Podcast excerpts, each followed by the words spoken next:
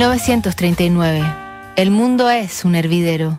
Una chispa bastaría para que la bomba de tiempo que es por esos días el concierto internacional estalle. Hitler y Stalin lo saben. Dos de los más perversos líderes de la historia de la humanidad se escriben días antes de que la Segunda Guerra Mundial comience. Berlín, 20 de agosto de 1939, 2 de la madrugada. Señor Stalin, Moscú. Doy la sincera bienvenida a Convenio Comercial Ruso-Germano. Es el primer paso en la aproximación de las relaciones germano-soviéticas. La conclusión de un pacto de no agresión con la Unión Soviética me permitirá fijar la política alemana por mucho tiempo. Alemania así asegurará el progreso político que beneficiará a ambos estados por siglos. Acepto la proposición del pacto de no agresión hecha por su ministro de Relaciones Exteriores, señor Molotov, pero considero que es urgente clarificar los asuntos relacionados con él lo antes posible. El protocolo suplementario deseado por la Unión Soviética podrá, estoy convencido, aclararse en el menor tiempo posible los estadistas alemanes pueden ir a negociar personalmente. La tensión entre Alemania y Polonia se ha hecho intolerable. La situación empeora día a día. Alemania, en consecuencia, está dispuesta a defender los intereses del Reich por todos los medios posibles. En mi opinión, es necesario, en vista de la intención de los estados de iniciar nuevas relaciones, no esperar más tiempo. Propongo que usted reciba a mi ministro de Relaciones Exteriores el martes 22 o a lo sumo el miércoles 23. El ministro de Relaciones Exteriores del Reich está autorizado a firmar el pacto de no agresión y también el protocolo.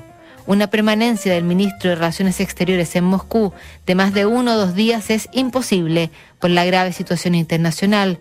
Recibiré complacido su propuesta. Adolf Hitler. Stalin responde al día siguiente. Moscú, 21 de agosto de 1939, 9.35 de la mañana. Al canciller del Reich alemán Adolf Hitler. Agradezco su nota Deseo la concreción del pacto de no agresión ruso-germano, porque mejorará las relaciones entre ambos países.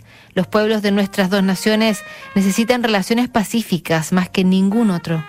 El asentamiento del gobierno alemán a la firma de un pacto de no agresión contribuye a eliminar la tensión política y ayuda a establecer la paz y la colaboración entre los dos países. El gobierno de la Unión Soviética informa a usted que esperamos al señor von Ribbentrop en Moscú el 23 de agosto. Joseph Stalin, Molotov y Ribbentrop firmaron el pacto alemán-soviético el día convenido, un acuerdo que permitió a Alemania atacar a Polonia sin temor a una reacción soviética. El ataque se concreta una semana después de firmado el pacto. Dos días más tarde, el 3 de septiembre, Gran Bretaña y Francia le declaran la guerra a Alemania. La Segunda Guerra Mundial se desata.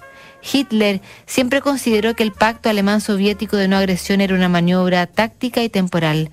En diciembre de 1940 firmó la Directiva 21, llamada en código Operación Barbarroja, la primera orden operativa para la invasión de la Unión Soviética.